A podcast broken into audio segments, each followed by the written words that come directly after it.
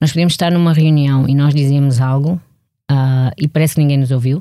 Se, se, se a sala for 80 ou 85% de homens e 10, 15% de mulheres, e uma mulher uh, disser algo, uma, uma ideia. De, Por melhor que seja. Parece que não foi ouvida, mas depois, se vier um outro homem e disser a mesma coisa, os outros já vão dizer: Ah, mas que ideia excelente, mas que ótimo.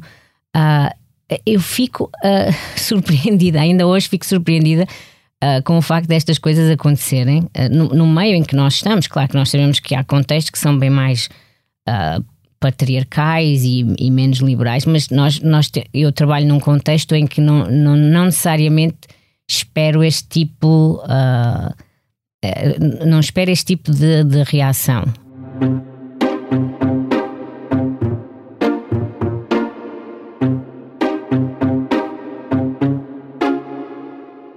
Olá, bem-vindos de volta ao podcast do Expresso O Céu é o Limite, um podcast sobre carreiras e liderança, onde semanalmente lhe dou a conhecer a pessoa por detrás do líder e recebo neste espaço os gestores que estão a marcar o presente e os que não pode perder de vista, pois prometem mudar o futuro.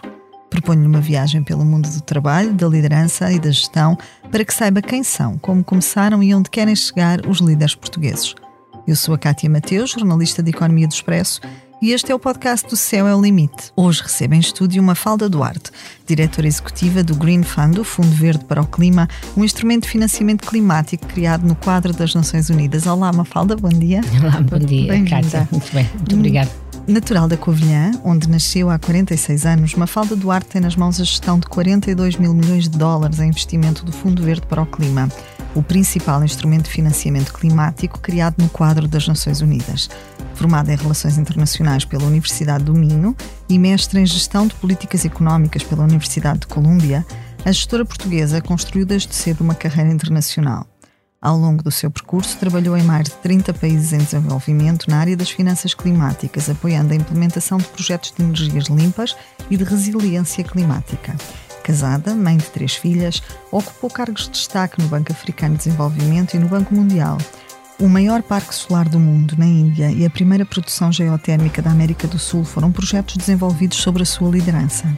Era desde 2014 diretora executiva do Fundo de Investimento Climático do Banco Mundial e chegou mesmo a ser apontada como uma das possíveis sucessoras de David Malpass na liderança do banco. Mas mudou de rumo e, depois de um longo processo de seleção, tornou-se líder executiva do Green Fund.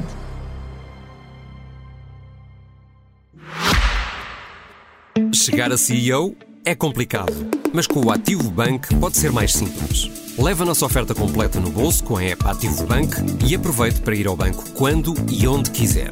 Ativo Bank simplifica. Informe-se no site www.ativobank.pt. Banco Ativo Bank S.A. Mafalda, nunca trabalhou em Portugal? Nunca trabalhei em Portugal. Um, eu selecionei, uh, escolhi na altura fazer relações internacionais um, porque tinha sempre este interesse em conhecer o mundo para além de Portugal.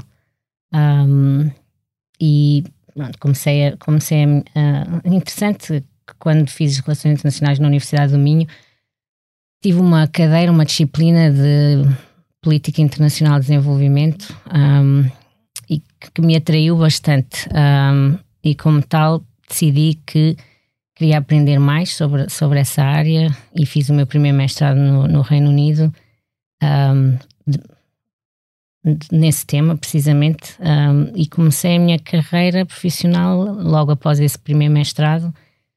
Uh, fui trabalhar para Moçambique, uh, trabalhei com o governo de Moçambique, um, e a partir daí foi sempre uh, uma carreira de apoio ao desenvolvimento internacional, e desde 2006 enverdei mais especificamente no âmbito de, das alterações climáticas.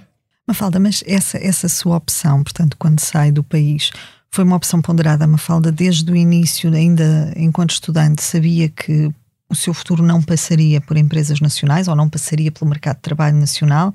Ou, ou acabou por ser alguma uma coisa que aconteceu naturalmente? Curiosamente, eu achei, achei algo interessante que, que, no meu curso, pronto, tinha, tinha todo um conjunto de pessoas que estavam a fazer relações internacionais e a maior parte delas ficou no mercado nacional.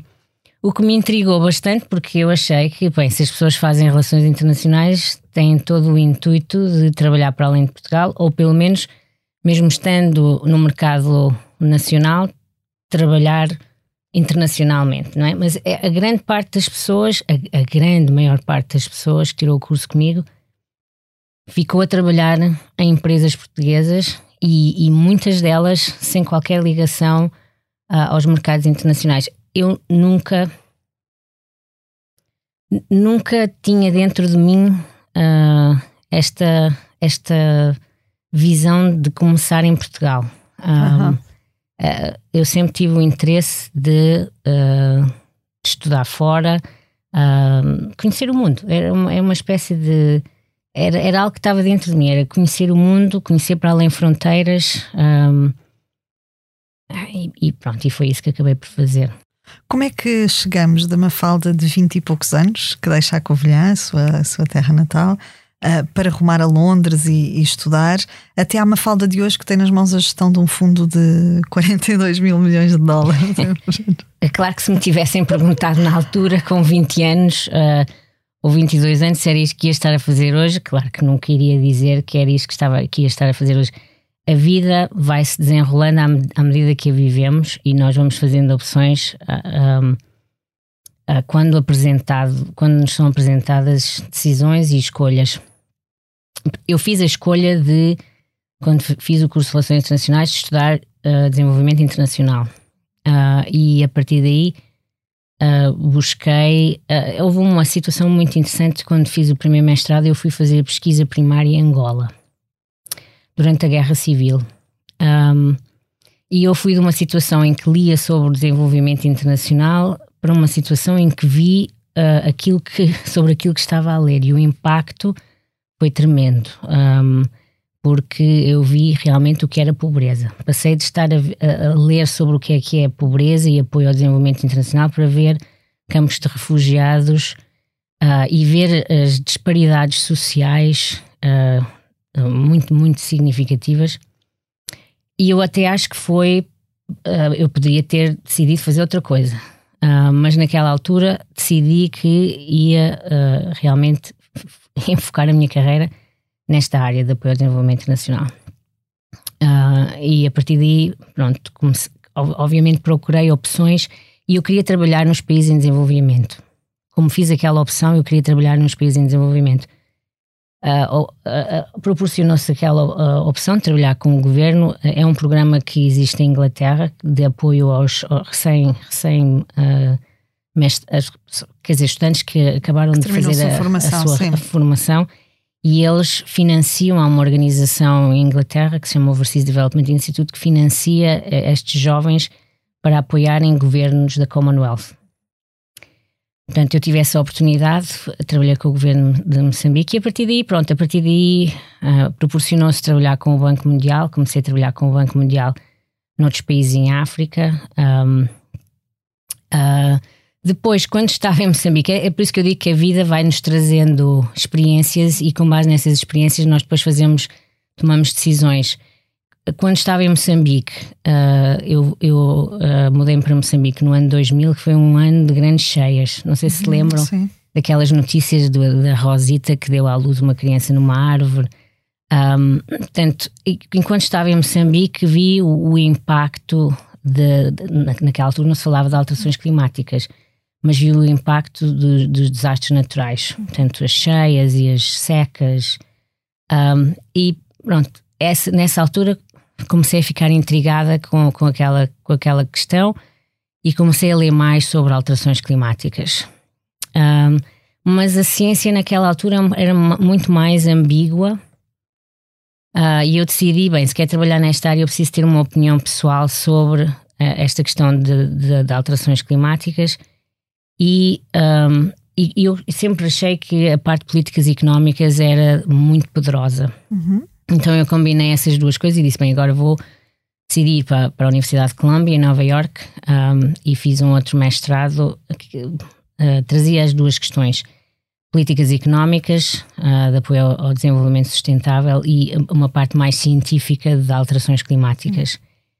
Pronto, e a partir daí comecei a trabalhar naquela área. Um, e é, estas são, isto é, muitas vezes quando, quando há jovens que, que me pedem uh, mentor, sim, mentoria, uh, sim. Uh, mentoria, e nós falamos e, e falo um bocadinho sobre, sobre o meu percurso, um, eu, eu digo-lhes, dou-lhes alguns exemplos daquilo que foi importante nesta minha trajetória. Naquela altura, quando eu fui fazer o mestrado e enverdei mais pela, pela área de financiamento climático, um, eu tinha bastantes melhores propostas para voltar a fazer o que tinha feito antes. Uhum.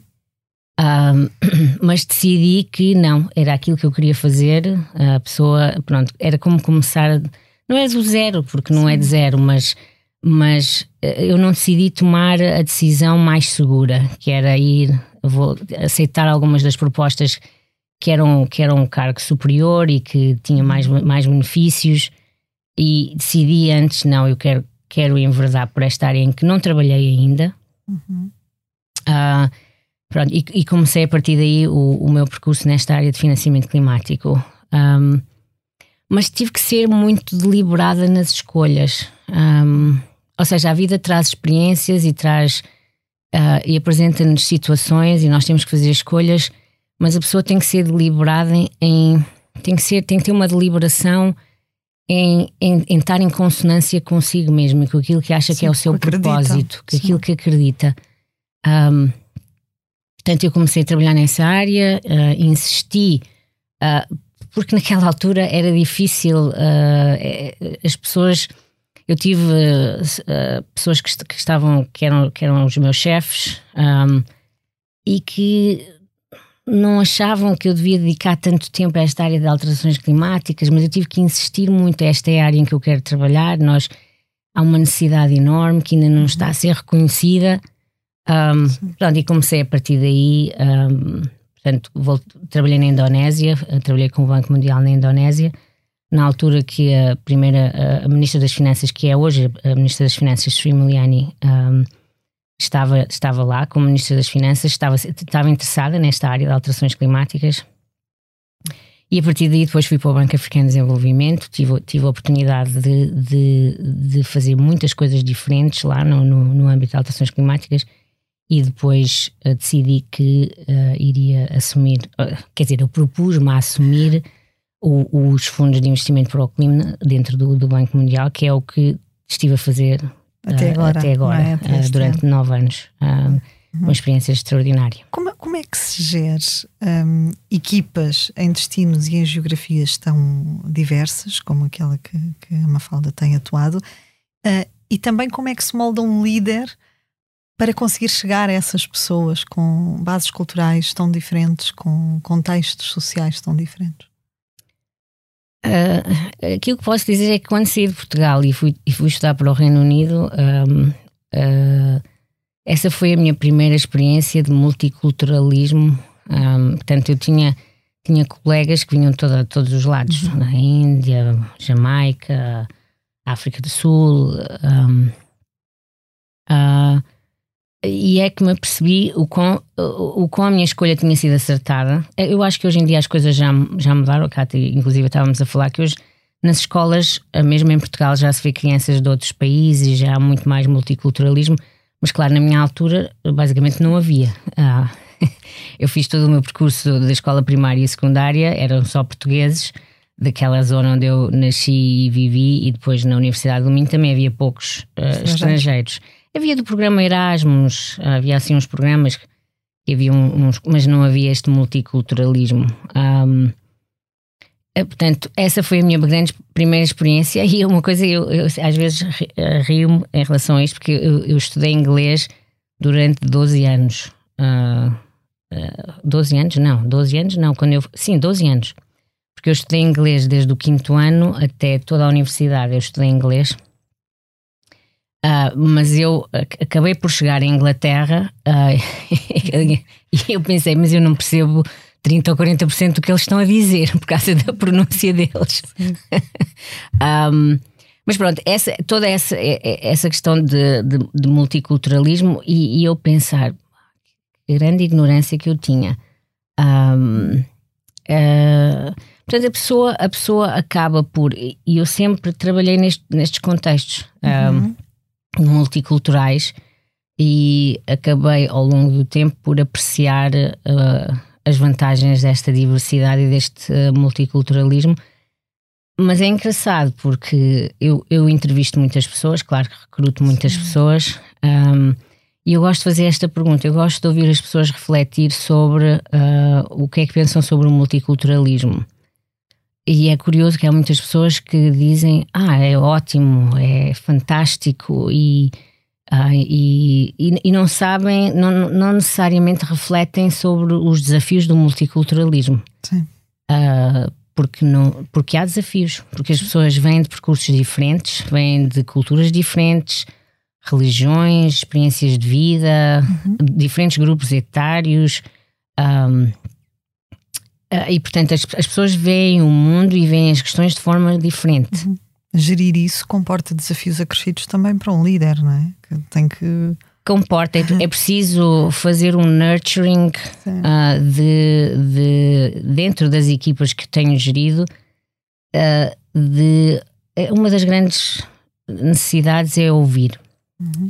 uh, ouvir atentamente e tentar perceber de onde é que o outro vem, porque as pessoas não fazem as coisas só porque lhes apetece e não há razão nenhuma para fazerem as coisas, não é? Nós até podemos estar a ver alguém fazer algo e dizer, mas, mas porquê é que a pessoa está a fazer isto? Não faz sentido. Não faz sentido na nossa perspectiva, de acordo com a nossa experiência de vida. Hum. Mas na, na perspectiva da pessoa que está a fazer alguma coisa ou que toma alguma posição, faz sentido. É tentar perceber porque é que faz sentido, ah, mas há, há, que, há que haver aquele espaço de criar aquele espaço de, de, de, encorajar as pessoas a partilhar, a partilhar as suas posições, o porquê das suas posições e depois tentar, uh, tentar criar ali as pontes uh, que, são, que são necessárias.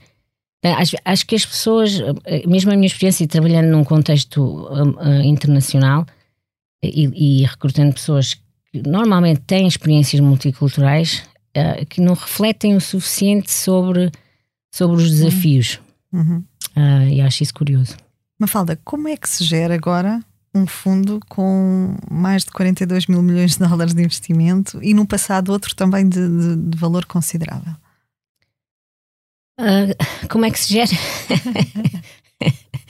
um, bem, para já é, é todo é, é, com, com bastante humildade. Uh, é, uma, é uma honra e um privilégio. isto são recursos públicos de, de, de um número de países desenvolvidos Uh, portanto, vem dos cidadãos desses países que estão a pagar impostos. Uh, uh, e eu tenho este sentido de responsabilidade porque sei que esses governos estão a fazer essas opções de, de, de pôr estes recursos à disposição dos países em desenvolvimento. Podiam estar a fazer outras opções, obviamente. mas fazem essas opções de, de, de disponibilizar estes recursos que, é, que, é, que são essenciais, porque uhum. podemos falar na questão das alterações climáticas eu digo com frequência quando faço entrevistas, as pessoas nos países, nos países desenvolvidos, Portugal, outros, têm que se perceber que investimentos de alterações climáticas em países em desenvolvimento são, são investimentos domésticos. Uhum. Porque se nós não fazemos estes investimentos, estes são os países onde está a maior parte da população, que tem que crescer uh, mais, uh, onde a maior parte do PIB está localizado, a maior parte da população o, o, crescimento populacional vai acontecer nestes países, portanto, toda a questão de, de procura energética, de, uhum. de, de bens, uh, de industrialização vai acontecer nestes países. Se nós não investimos para que estes países tenham, uma trajetória consonante com as alterações climáticas, nós vamos todos sofrer as consequências. Uhum. Uh, aquilo que se faz na Índia, ou que se faz na China, ou que se faz na África do Sul, vai ter consequências em Portugal, vai ter consequências na França, na Alemanha, no Reino Unido. Mas, um, mas há que ter um, um, sentido de responsabilidade que, e perceber que estes recursos estão a ser investidos em países em desenvolvimento, são recursos que não estão a ser investidos domesticamente. Um, e, portanto, é preciso assegurar que temos o maior impacto uh, possível. Um, uh, ah, e, e, há que, que, que, E esta questão do impacto uh, é importante que. Portanto, e esta é uma das áreas em que eu trabalho bastante com, com as minhas equipas, é, é este sentido de propósito e este sentido de impacto e, e estarmos conscientes que temos que estar sempre a tentar fazer o melhor, o nosso melhor e recriarmos porque temos pouco tempo uh, para gerar resultados na, na, no âmbito de alterações climáticas. Podemos estar a fazer investimentos que são bons investimentos e geram alguns resultados, mas que não são os investimentos que, que, que geram o maior impacto possível. E como nós temos pouco tempo, uh, há que estar bem conscientes disto. Uhum. Que tipo de projetos, em que tipo de projetos investe este, este fundo que lidera? Os fundos de investimento para o clima, que é os que eu acabei de, de, muito recentemente uh, acessar funções, um, basicamente nós temos investimentos em várias áreas, mas uhum. uma das grandes áreas foi energias renováveis, uh, em mercados que nunca tinham visto investimentos em energias renováveis. Portanto, falou de solar, geotérmico, eólico, uh, portanto, são todos, uh, todos, esses, todos esses investimentos. Em, em termos de volume, financeiro foram esse, é esse o portfólio maior que temos. Mas nós investimos em áreas muito diversas. Investimos em áreas como gestão sustentável de florestas, um, agricultura alinhada aos, aos, objetivos climáticos também, um, resiliência ao ao impacto climático, um, gestão costeira ou gestão das, das, das orlas marítimas, toda a questão de gestão de águas, irrigação. Portanto, nós temos um portfólio bastante diversificado em muitos países. E o Fundo Verde para o Clima, um, que vai ser o meu novo desafio, uh, também é, é, um. É, portanto, é, são, são portfólios bastante abrangentes em termos de setores, porque nós precisamos de transformações em todos os setores da economia. Um, portanto, é, é, um fundo que investe nas mais, nos mais variados setores, nos mais variados países. Uh, Uh, e, e, tanto na área de, de adaptação, ou seja, uh, ah, um, ajudar os países e as comunidades a estar preparados para os impactos que já são inevitáveis. Uh, agora é uma questão de saber quão, quão profundos quão serão, profundos serão um, e continuar a investir seriamente na mitigação, porque se não investimos em mitigação, mais impactos teremos. Uhum. Falava há, há pouquinho da, da, questão da responsabilidade que, que tem nas mãos, não é? Gerir Uh, recursos que são uh, dos Estados uh, e que são aplicados nestes, nestes fundos. Um, que critérios são analisados quando se pondera financiar um investimento desta natureza? Bom, há, dizer, há, vários critérios. Nós temos que, temos que analisar, dependendo do setor em que estamos a, a pensar em investir, Deixe-me um, um, passo atrás. Uh, nós.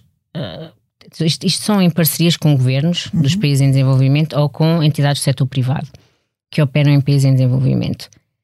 Uh, e é muito importante um diálogo estratégico uh, de antemão em que uh, há uma discussão com base nos recursos que podem ser disponibilizados Quais são os maiores desafios estratégicos que, que os países se deparam na, na, no âmbito de alterações climáticas? O mesmo com o setor privado. Quais são os maiores desafios e oportunidades que existem nesses países e nesses mercados? Porque é a questão que eu estava a, referir anteriormente, como temos que estar muito conscientes e centrados no impacto, há sempre várias oportunidades de investir uh, diferentes, mas, mas para, para termos maior segurança e confiança que estamos a investir naquilo que pode gerar o maior impacto, estas discussões estratégicas, quais são os principais desafios e oportunidades, uh, é, é, muito importante. Uh, com base nesse diálogo estratégico, um, é que, se, é que advém uh, a identificação dos setores em que vamos investir. E a partir daí, um, tanto que soubermos, por exemplo, o, setor. Eh, depois começa a ficar um pouco mais simples, porque sabemos que, por exemplo, se é a Índia, eh, nós sabemos que a Índia uh, tem compromissos muito significativos no âmbito de investimento solar. Uhum.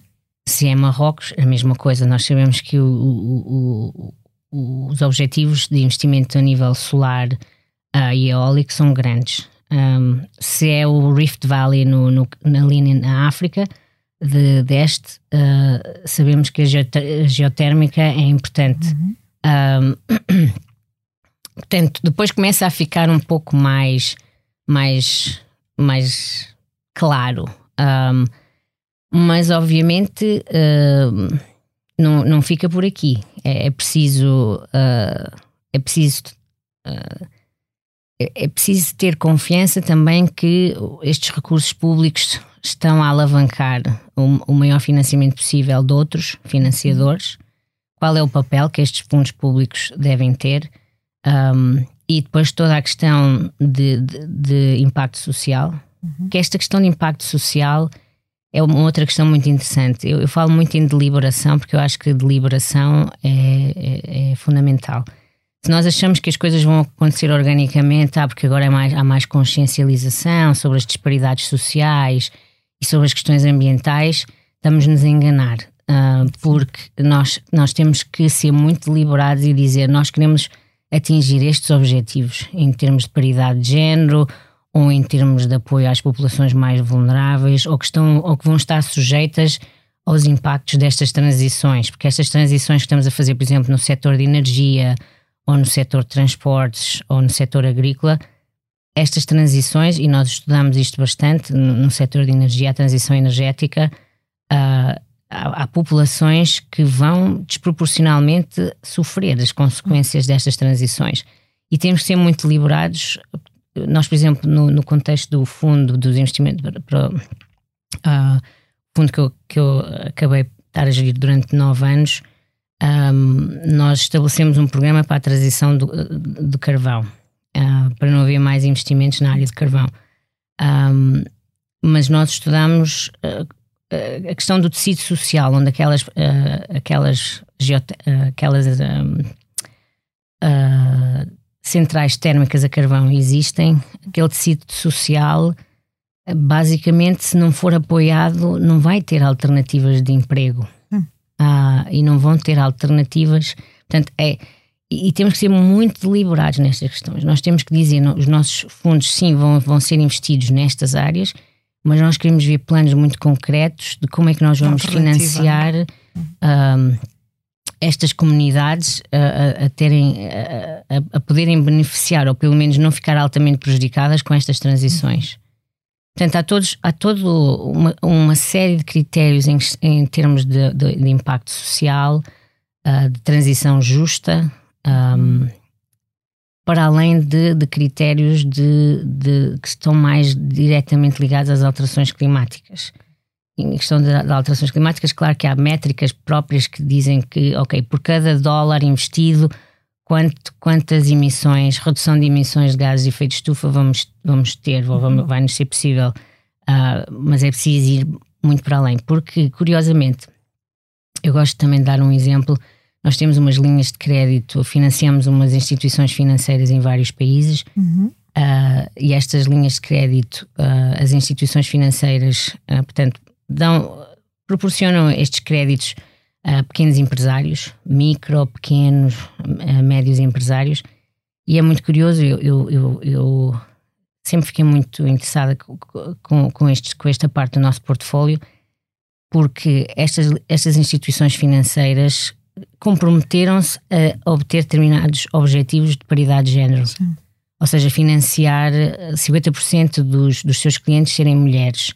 Um, e, e, criaram todo um, uma, um conjunto de condições uh, uh, para já recrutaram mulheres também.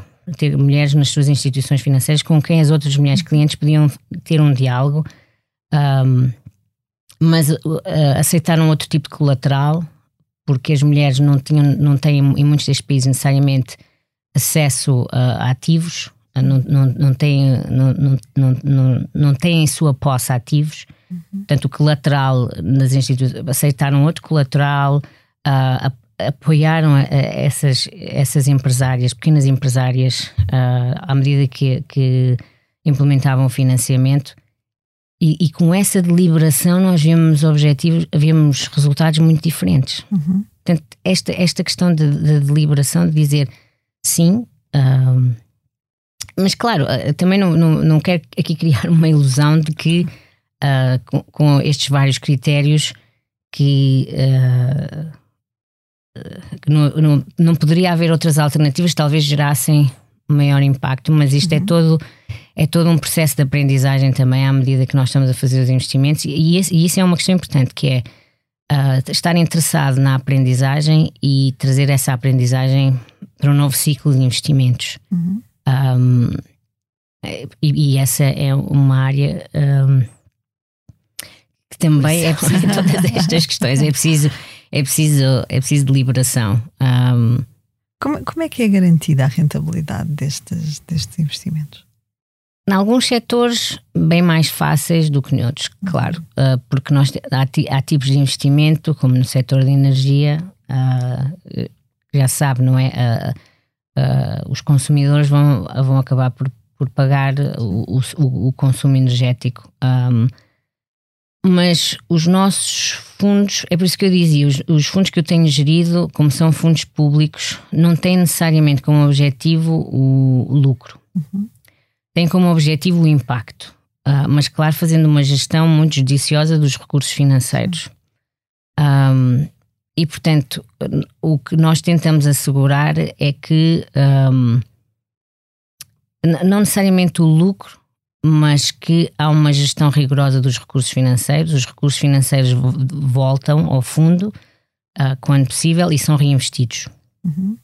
Uh, portanto, ne e nessa perspectiva há que ser uh, rigoroso e, e, assegurar que a forma como o nosso capital está a ser investido,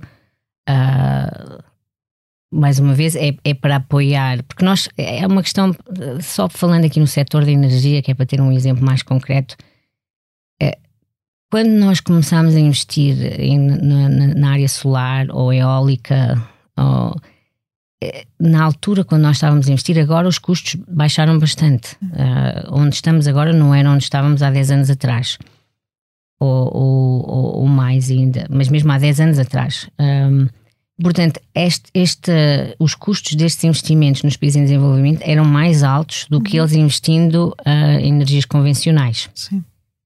E como já são governos que estão sob stress financeiro, um, e, mas também não querem passar necessariamente esses custos aos consumidores, porque tem uma grande proporção da população uh, na pobreza ou no limiar da pobreza, uh, temos esta questão de uh, como é que nós fazemos esta gestão. Queremos que países investam em, em, em projetos de energia que são mais caros do que as alternativas convencionais e não queremos que as populações necessariamente uh, sofram o impacto destes custos mais elevados. E é aí que os nossos fundos, uh, os fundos que eu tenho estado a gerir, têm um papel, que é uh, assegurar que não há esse, o que, não, o que se diz em inglês, o pass-through para, uhum. para, para, a população e que os custos continuam a ser geríveis, apesar de estarmos a investir eh, em alternativas mais caras. Uhum. Uh, agora, pronto, como estava a dizer, agora uh, a mesma lógica não se aplica necessariamente a, a, solar fotovoltaico ou eólico, porque esses custos baixaram, ainda que haja um pouco de misconception ou misperception, que porque a, o custo da tecnologia baixou bastante, que agora já é mais barato investir em, em eólico e solar do que investir em energias convencionais. Eu gosto sempre de dizer que é preciso ter precaução aqui, porque não são, não são só os custos de tecnologia que têm que impactam, né? que têm um, um, que são um elemento a considerar. O financiamento nos países em desenvolvimento é bem mais caro do que o financiamento em países desenvolvidos. Portanto, os custos de capital nos países em desenvolvimento é bastante mais alto. Uhum. Um, portanto, não, também não é linear, depende, claro, dos países que estamos a falar. Uh, uh, mas, mas, mas pronto, uh, e, e, mas também há, investimento, também há investimentos que nós fazemos que são basicamente donativos, não, são, não, não temos o intuito de ter o retorno do capital com alguma margem, são donativos porque estamos a falar de apoio a populações indígenas ou populações altamente uhum. vulneráveis aos impactos climáticos uh, e que não, não podem necessariamente uh, pagar de volta uhum. esses investimentos. Mas, claro, mesmo nesse caso, é por isso que a questão de impacto é muito importante, mesmo nesse caso, assegurar o maior impacto possível tem que ser a nossa missão. Uhum. O, o, atual contexto financeiro trouxe algum desafio acrescido à, à forma como se gera este tipo de, de projetos? Muito. Um, a, a, pandemia, um, o Covid, um, teve um impacto enorme nos países em desenvolvimento, teve um impacto grande nos países desenvolvidos, mas a questão é que os países desenvolvidos têm espaço fiscal, uh, tinham um maior espaço fiscal para poder uh, revitalizar as suas economias uh, e responder e, e apoiar os seus cidadãos. Os países em desenvolvimento tinham muitos maiores desafios. Claro que quando estamos a falar de países em desenvolvimento, estamos a falar de um grande, um grande grupo, muito diverso, muito dispar. Uh, não é a mesma coisa falar num, num, país como o Burkina Faso ou falar numa Índia. Portanto, nós uh, portanto, aglomeramos aqui tudo, mas por simplicidade. Mas a pandemia um, já teve, teve um impacto muito grande. Com, com a guerra na Ucrânia, as coisas ainda se agravaram mais. Uh, porque agora tínhamos um impacto uh, preços de, de, de, de, de bens alimentares e uh, de energia, com toda a inflação.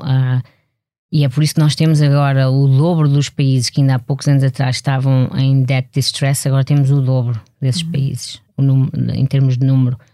Um, e estamos a falar de reestruturação de dívida uh, em vários países em desenvolvimento que não, não têm, não, não, neste momento estão com muitas dificuldades em conseguir responder às, às necessidades uh, da sua população e uh, honrar o pagamento da dívida.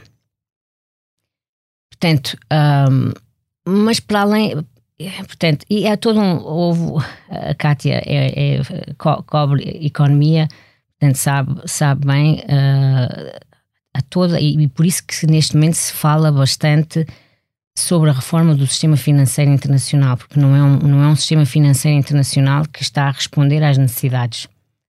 Um, portanto, os países em desenvolvimento pagam em média 3% na sua dívida, os países, os países desenvolvidos pagam 1%. Os países em desenvolvimento uh, um quarto do, da sua receita vai para pagamento de dívida, esse valor nos países desenvolvidos é bem mais baixo. Um, e ao mesmo tempo que são estes os países, ou seja, a, a situação fiscal destes países é tal uh, e, e, sofrem, grande parte destes países são os que sofrem maiores impactos dos desastres naturais, de, de, de, alterações climáticas. Portanto, todo este, este compounding uh, de crises. Um, mas eu acho que aquilo que se viu com, com a pandemia e com a, a, guerra na Ucrânia é mais fundamental ainda. Ah, aquilo que, que nós sentimos nas, nas discussões internacionais do G20, do G7, ah, nas COPs, é esta questão da solidariedade internacional.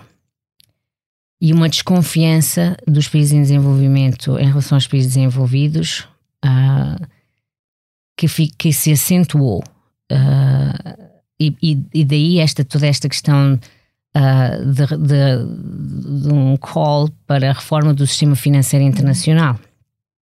Uh, porque esta questão da, da, da, falta de solidariedade, ou seja, os países que não conseguem, dizem os países desenvolvidos, dizem que não conseguem honrar os 100 mil milhões de dólares por ano aos apoios, de apoio aos países em desenvolvimento na área de alterações climáticas, mas investiram bilhões, trilhões de dólares de resposta à pandemia. E, e agora estão a, financiar, estão a financiar altamente a guerra na Ucrânia. Com, com, com mérito. É necessário fazer tudo isso, mas quando se vê a dimensão e quando se compara eh, aquilo que foi, aquilo que os países conseguiram fazer na resposta à pandemia domesticamente e que estão a fazer neste momento em resposta à guerra na Ucrânia e depois dá, voltamos para outro lado e vemos não se consegue honrar uh, o apoio uh, a investimentos na área de alterações climáticas em países em desenvolvimento com ordens de, com ordens de magnitude muito, muito diferente. Portanto, cria esta esta desconfiança e skepticismo, uh, Uh, de que, que os países desenvolvidos estão a, a, a, levar esta questão com a seriedade que é necessária. Uhum. Um, portanto, acaba por ser, eu acho que esta questão de falta de confiança um, é, é, muito, é, é muito importante, uhum. porque depois permeia muitas coisas. Uhum. O, maior parque do mundo na Índia, uh, o maior parque do mundo na Índia, a primeira produção geotérmica da América do Sul foram dois dos vários projetos uh, concretizados uh, sob a sua alçada. Um, foram os seus projetos de eleição, diríamos assim? Qual foi aquele, aquele projeto que, que já teve em mãos e que, que geriu com maior entusiasmo, por assim dizer? Eu, por acaso, esses dois eu visitei. uh, até visitei vários. Quando nós marcámos 10 anos de, de, dos fundos de investimento para o certo. clima, nós fomos visitar 10 países e, e projetos. Uh, portanto, eu, eu, visitei esses dois países. Uh, interessante, o, o, parque, o parque geotérmico no Chile é muito interessante porque está a 4.500 metros de altitude. Portanto, está em condições bastante inóspitas para. Hum para se poder trabalhar. Eu, eu, eu, tive a experiência de visitar, de estar a 4.500 metros de altitude pela primeira vez e, e estar a, a, a, presenciar o quão difícil uh, é uh, trabalhar naquelas, naquelas condições. Mas em todos estes. Uh, não, eu não necessariamente um, penso nos projetos dessa maneira. Um, eu visitei vários projetos uhum. um, e interesso-me pelo portfólio, uh, claro, obviamente, uh, e são muitos projetos. Eu digo para dizer que no, nos fundos de investimento para o clima são mais de 400 projetos uhum. e no Fundo Verde para o Clima são mais de 200. Um, mas aquilo que eu tenho mais orgulho é quando visitei esses projetos ou quando eu uh, tenho conhecimento das histórias de impacto nas pessoas. O impacto social do projeto. O impacto social. Uhum. O impacto na, nas famílias e nas comunidades. E, e, e nesse sentido, uh, há duas histórias, há várias histórias, há, há muitas histórias que me marcaram uh, ao longo destes anos, mas há duas um, ou três. E curiosamente, pronto, estão ligadas com esses dois projetos, uhum. porque os visitei. Uh, o projeto solar na Índia, um, um setor altamente dominado por homens uh, e que nós temos conhecimento das questões uh, de género que, que, que, ocorrem na Índia. Um, e portanto, aquilo é uma área remota da Índia, um, é uma, uma, área desértica. Uh, o Parque Solar está a uma distância das comunidades mais próximas, de, das vilas ou aldeias mais próximas. e eu conheci uma jovem engenheira num dos parques, jovem, e tudo o resto eram homens. Portanto, ela estava ali, era a única jovem mulher no meio daqueles homens todos, engenheiros e outros. Uh, portanto, eu falei com ela e, e perguntei-lhe.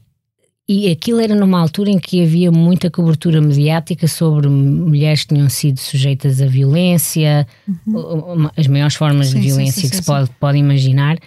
Uh, e eu perguntei-lhe porque é que ela estava ali. Uh, de onde é que ela era. Portanto, a família dela, inclusive, estava bastante mais distante, não vivia com ela ali naquela vila mais, mais próxima. Uh, eu, portanto, eu achei que ela tinha uma coragem incrível naquele contexto social e ela disse-me que uh, eu quero ser um exemplo para outras e quero mostrar a outras jovens que é possível uh, nós sermos, fazermos aquilo que queremos mesmo nesta área de engenharia, de, de energias renováveis, um, dar um exemplo a outras. Apesar das, das, das, condições difíceis, porque ela estava longe da família, era uma, uma jovem que estava ali num, num, num contexto uh, que é basicamente rodeada por, por homens. Um, essa foi, foi, foi, foi, foi uma, uma das histórias que me marcou.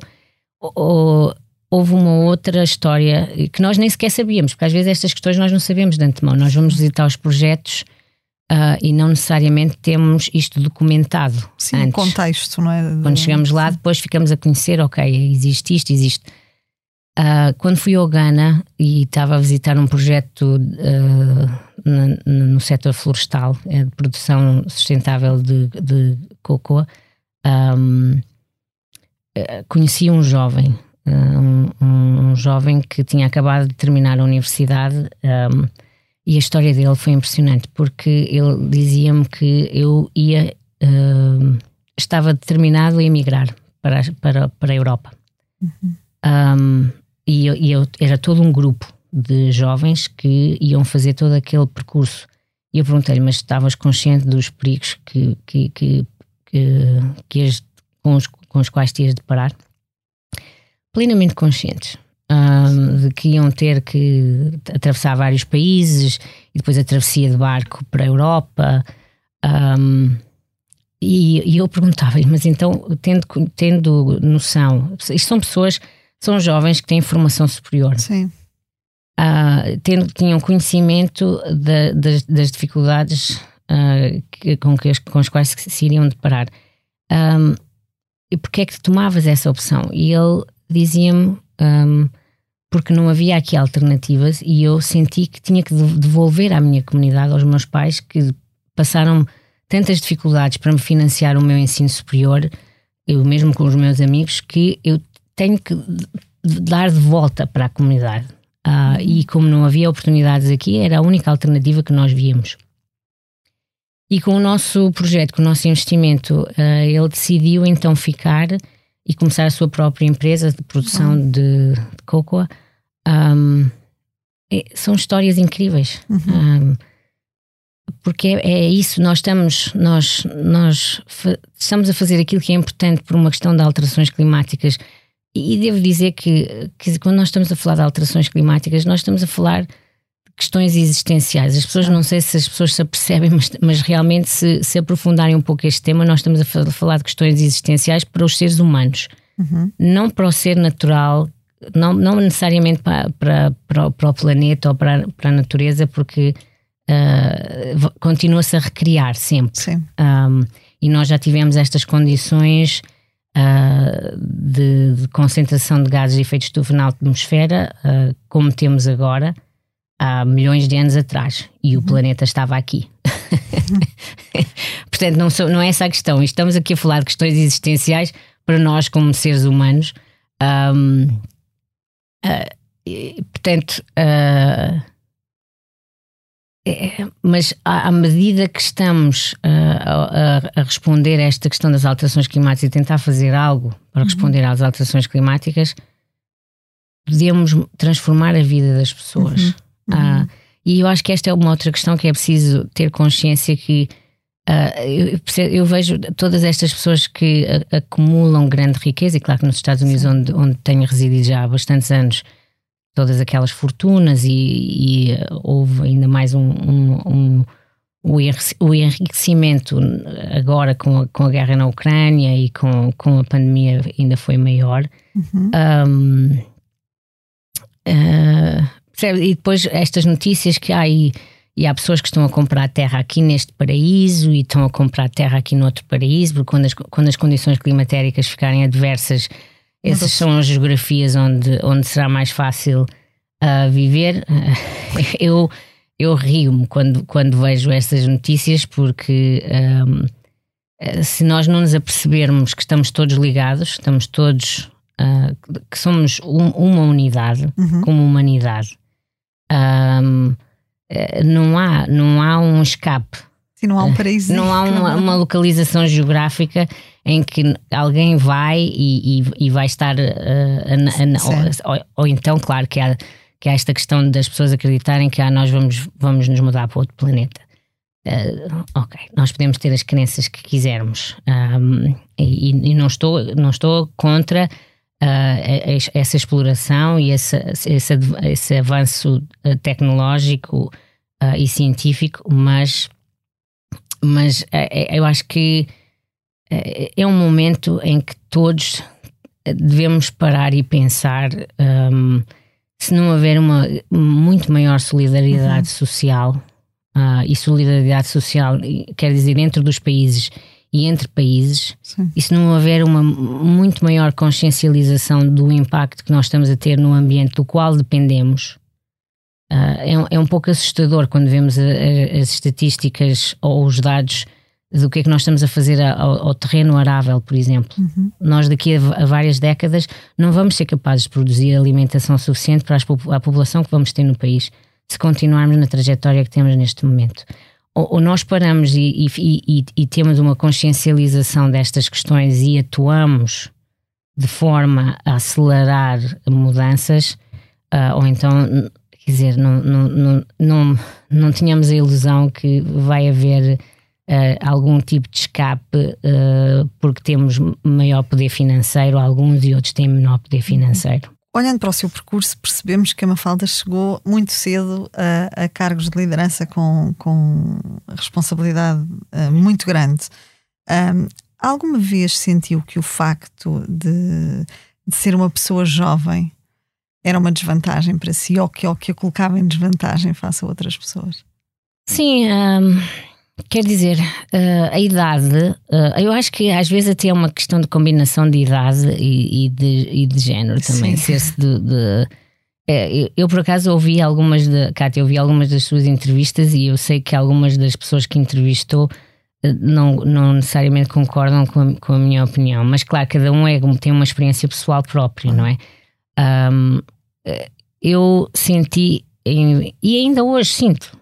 Uh, que não é uma questão só de antes. Ainda hoje sinto, uh, porque, porque é, não, é, não é completamente fora do comum estar em salas uh, com pessoas com determinada uh, senioridade de cargos sénior, em que basicamente são, têm uma idade mais avançada do, do que eu tenho e, e são homens. Um, e, portanto, ao longo da, da minha carreira, aquilo que eh, ainda há pouco tempo, na realidade, uh, me deparei com, com, com duas pessoas que têm sensivelmente quase 20 anos mais que eu, estão em cargos bem sénior, e têm uma condescendência em relação. Eu, eu, eu acho que é esta combinação de idade e, e, e, e sexo, e, portanto, ser mulher. Uh, é, é, uma questão de que, que não, não, não vejo necessariamente. Uh, claro que nós temos que, temos que nos afirmar, uh, que, é o, que é o que eu procuro fazer, um, e insistir em, em, ser ouvida e, e, ser levada a sério. Um, mas há, mas há esta questão que, é, que são bias, eu acho que, que, nós todos temos bias, mas uhum. e, pronto, e estas pessoas vêm com, com a sua com o seu background e a sua própria experiência eh, cultural uh, e, e, e, e, portanto eu, eu, eu, vejo muitas vezes nestas reuniões e vejo uma coisa curiosa também que se fala muito, que há muitas mulheres que falam, que é nós podemos estar numa reunião e nós dizemos algo uh, e parece que ninguém nos ouviu se, se, se a sala for 80 ou 85% de homens e 10, 15% de mulheres, e uma mulher uh, disser algo, uma, uma ideia. Uh, Por melhor que seja. Parece que não foi ouvida, mas depois, se vier um outro homem e disser a mesma coisa, os outros já vão dizer: Ah, mas que ideia excelente, mas que ótimo. Uh, eu fico uh, surpreendida, ainda hoje fico surpreendida uh, com o facto destas coisas acontecerem uh, no, no, meio em que nós estamos. Claro que nós sabemos que há contextos que são bem mais uh, patriarcais e, e, menos liberais, mas nós, nós te, eu trabalho num contexto em que não, não, não necessariamente espero este tipo. Eh, não espero este tipo de, de reação. Um, e, e, estamos a falar nestas, nas, na, em questões nestas organizações internacionais. É por isso que eu também digo muitas vezes que não vale a pena liderar, por exemplo, eh, liderar, eh, por exemplo, ou seja, sermos nós os exemplos dos líderes que queremos que os outros sejam, um, é muito importante, porque se, se as pessoas também têm esta ilusão que há as organizações internacionais que dão todo este conselho, todos estes conselhos aos Estados e aos governos, uh, há muito a fazer nestas organizações internacionais. Porque estas questões que estamos a falar, às vezes até fico surpreendida, porque eu falo com chefes uh, de Estado e falo com, com pessoas dos governos dos países em desenvolvimento e quando, quando se trata destas questões de, de igualdade de género, eles estão bem mais avançados do que muitas das organizações internacionais, ou mesmo países desenvolvidos. Ou seja, o número de mulheres que têm cargos de chefia nos parlamentos, nos governos, uh, aquilo que fazem para encorajar a uh, igualdade uhum. de oportunidades para, para, é, é, é, bem mais significativo do que, do que em, em, em algumas organizações internacionais ou mesmo países desenvolvidos. Uh, mas é curioso. Uhum. Uh, a Mafalda uh, saiu de Portugal e, entretanto, constituiu família, tem três filhas. Como é que se compatibiliza uma carreira como a sua, com um percurso com tantas mudanças geográficas também que, que foi tendo ao longo da, da, da, sua vida profissional, com a tão falada conciliação familiar? Bom, um, há uma questão que, uh, que eu também refiro uh, várias vezes, que é. Um, e eu até, portanto, eu, eu, sou convidada várias vezes a falar quando se marca o Dia Internacional da Mulher uhum. ou eventos que, que, que, estão sob o tema da igualdade de género, que são temas que realmente uh, me interessam uhum. uh, bastante. E, e, ainda recentemente tive que falar em dois desses eventos e disse que um, os homens têm um papel fundamental. Um, e eles terem consciência que têm um papel fundamental é importante. Uh, o meu pai sempre foi uma pessoa que um, uh, ah, me apoiou e me encorajou uh, a estudar e a seguir os meus próprios sonhos e não necessariamente sujeitar-me às opiniões de outros. Um, e, e, esse foi importante, foi, foi, foi algo importante. e pronto, eu estou casada há quase 23 anos, o meu marido sempre foi, um, o apoio dele foi, foi fundamental uh, em, em, toda, em, toda, em toda a minha vida. Um, e, e, nós, em conjunto, conseguimos fazer o melhor que podemos fazer.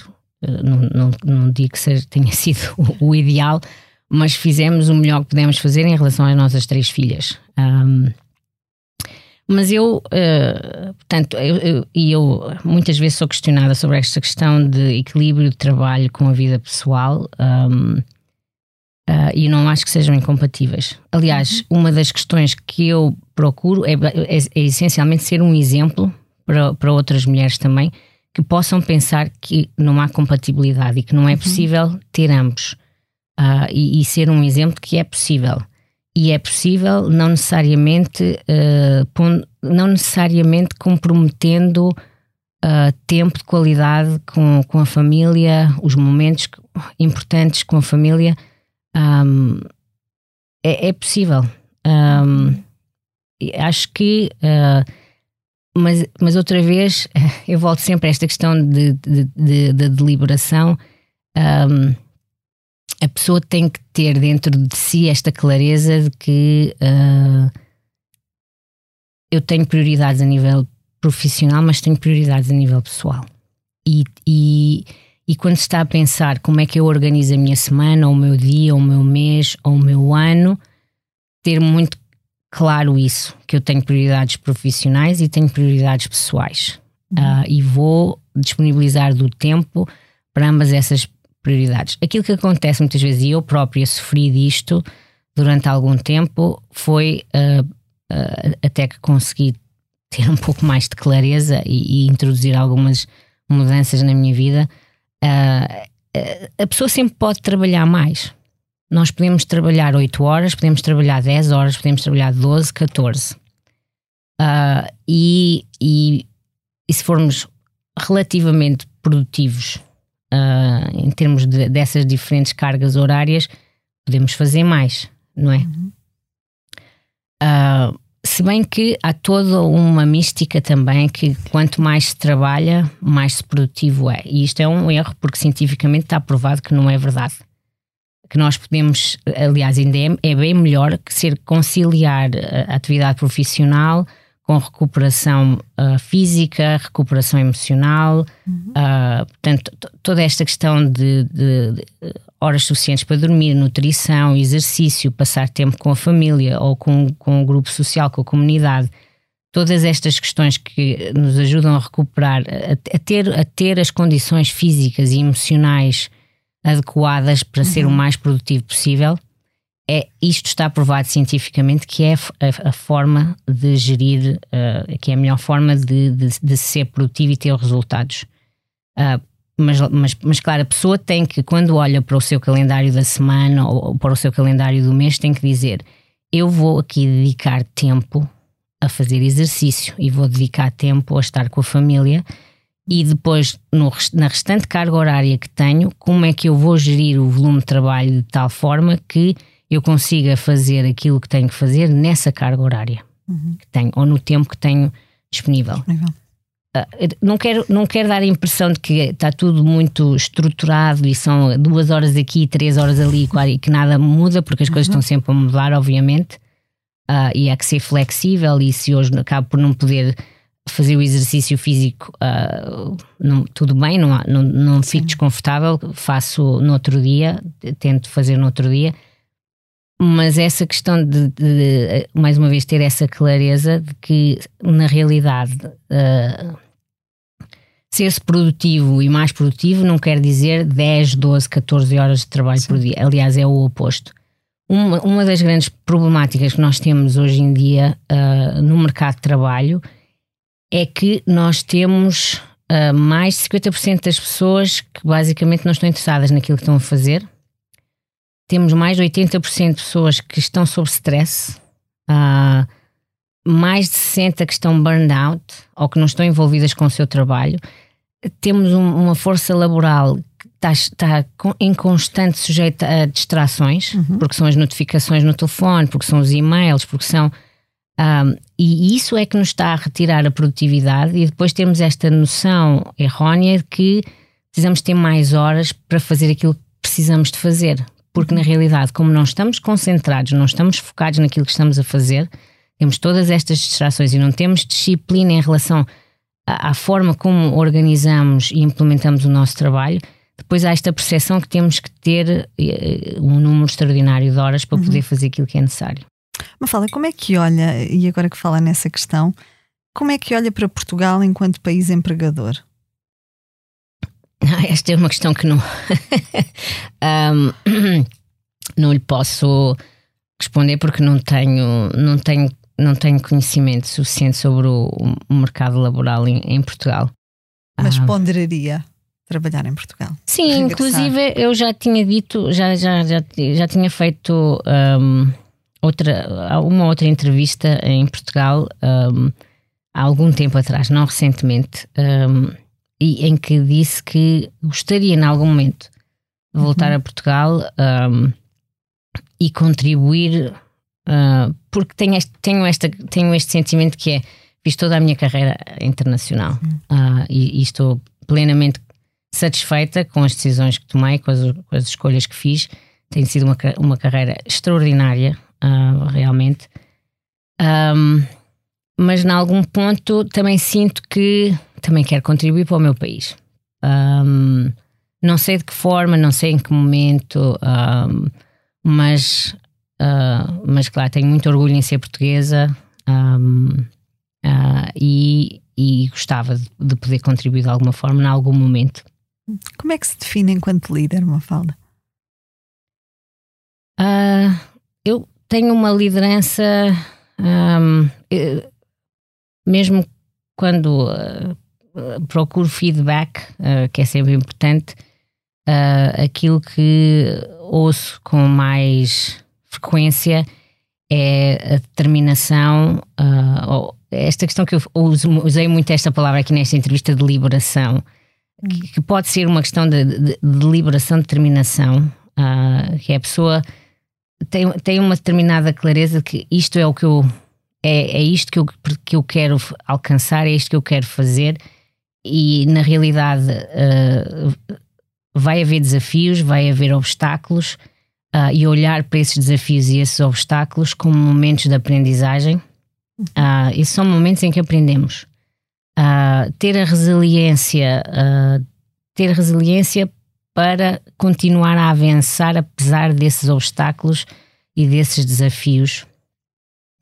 portanto, essa questão da determinação, de liberação, eu acho que é muito importante para, para os líderes, e eu, eu gosto de falar com os jovens em particular, um, de ter aquilo que em inglês se diz um growth mindset, uhum. um, que é uh, estar sempre a procurar aprender, uhum. uh, nunca estar confortável.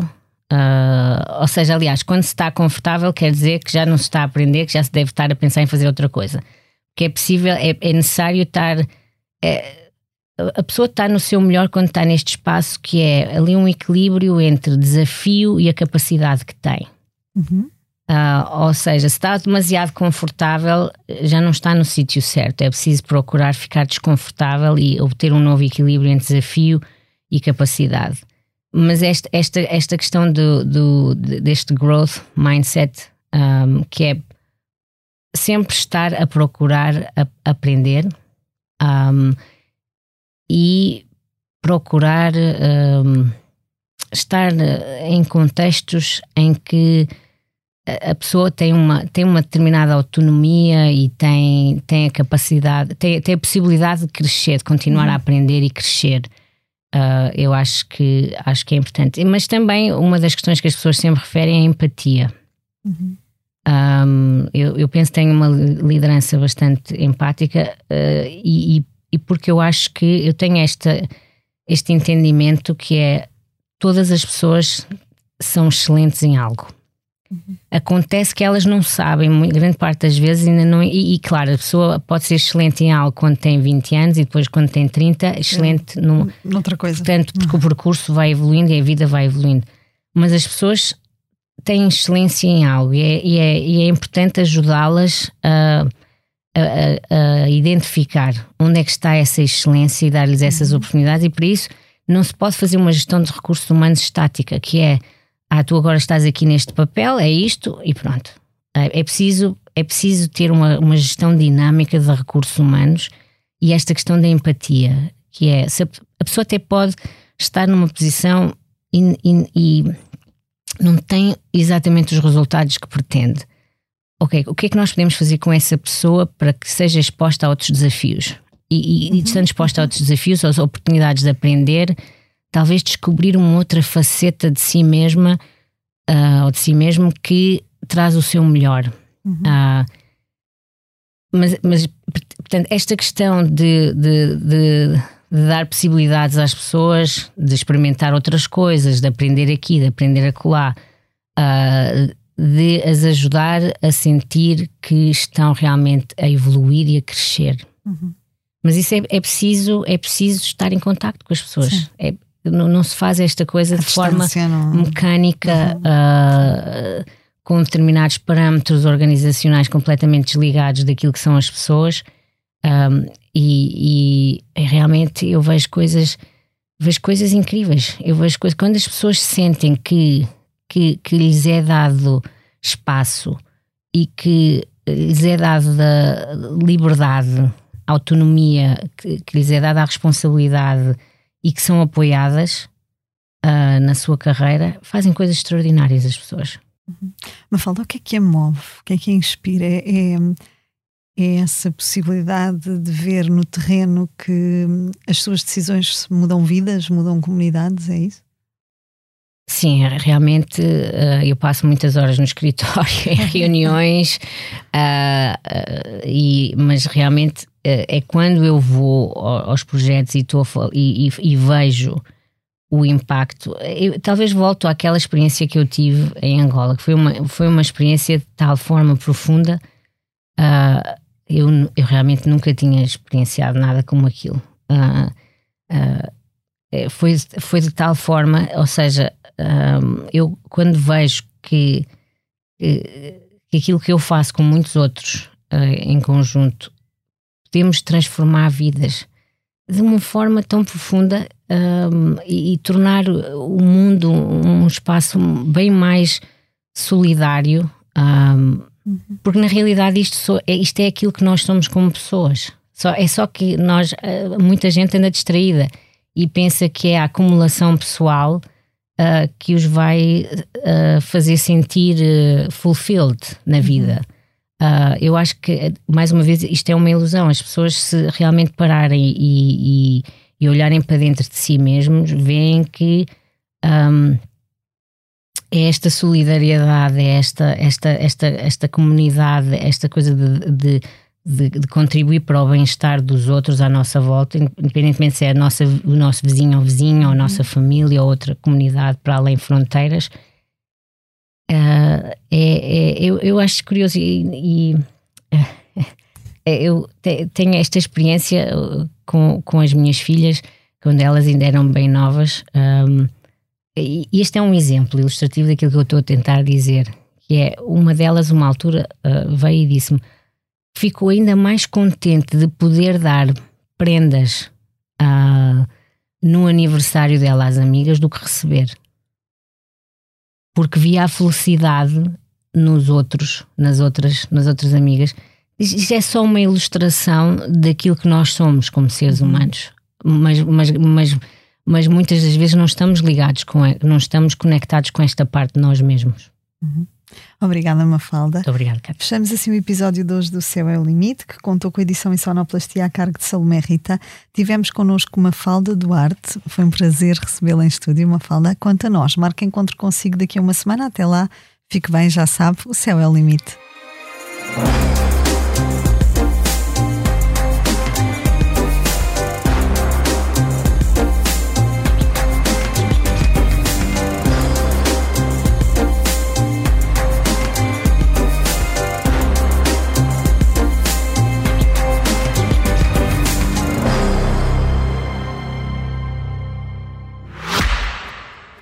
Chegar a CEO é complicado, mas com o Ativo Bank pode ser mais simples. Leve a nossa oferta completa no bolso com a app Ativo Bank e aproveite para ir ao banco quando e onde quiser. Ativo Bank simplifica. Informe-se no site www.ativobank.pt. Banco Ativo Bank S.A.